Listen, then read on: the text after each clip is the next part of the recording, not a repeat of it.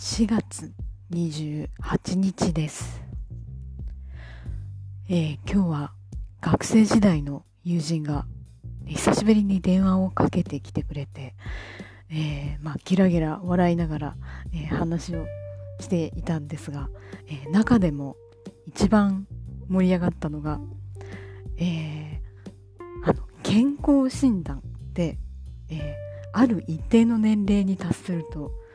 課せられるあの何らかの白い飲み物を飲まされてですね、えー、その状態で、えー、なんか壁かなんかにつかまって、えー、アクロバティックなことをさせられるという、え謎の検査の話ですね。えそれを一足先に、えその友人がやったということで、え体験談を、え臨場感あふれる形で語ってくれたんですけれどもね。それがもうなんか面白いというか、えー、そんなことやるとみたいな感じで、えー、とてもエキサイトしました、えー、私はまだやったことないんですがねなんかそんな話を聞くだけでも何それって思うようなことを、えー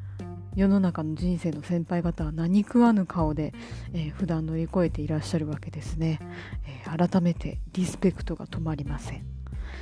えー、世の中にはまだ知らないことがたくさんあります。